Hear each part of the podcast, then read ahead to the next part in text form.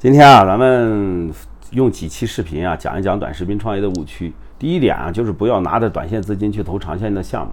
几乎的所有老板和我们聊短视频的这个商业模式啊，他们都这么玩啊，说我们先拍点东西，先涨粉，涨完以后我们可以接广告了，那个广告费是了不得呀。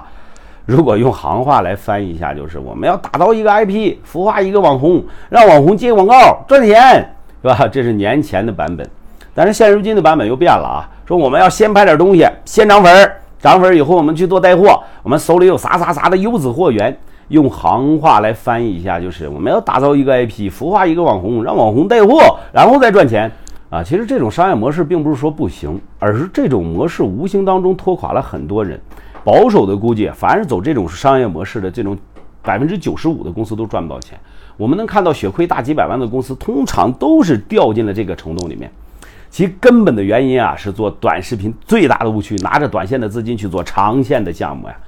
这里面的短线有两种含义啊，一层的意思是资金量上的短，另一层的意思是时间周期上的短。而商业模式上的这种矛盾点，正是短线资金与长线盈利周期对冲。很多公司的高举高打，根本就撑不到账号正向变现的那一天。前期持续的投入会让公司陷入食之无味，弃之可惜的尴尬境地。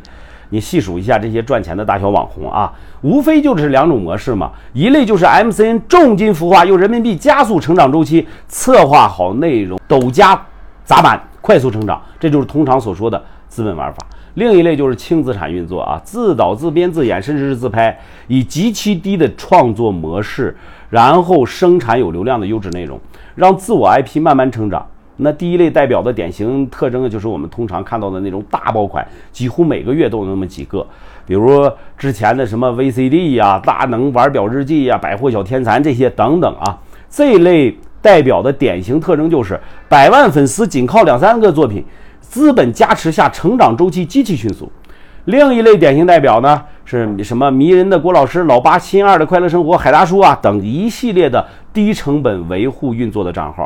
这一类典型的特征就是作品多、发展周期长，但是粉丝的粘性高，变现的价值极高，但是也难以复制。那么普通玩家的高举高打就是想做第二类账号啊，但是到头来发现啊，既没有后者的爆款的才华，又没有前者的资本孵化，最后空空攒下几十万粉丝，一步步把公司拖垮。那么不要感觉说我粉丝百万，至少我可以去开个直播带个货呀。哎呀，百万、千万级大 V 开播时候那个人气也真是他娘的气人呐！抖音来讲呢，视频粉和直播粉完全是两个概念，来的容易，去的也容易啊，粉丝的粘性还是相当的低的。漂亮，你品，你细品吧啊！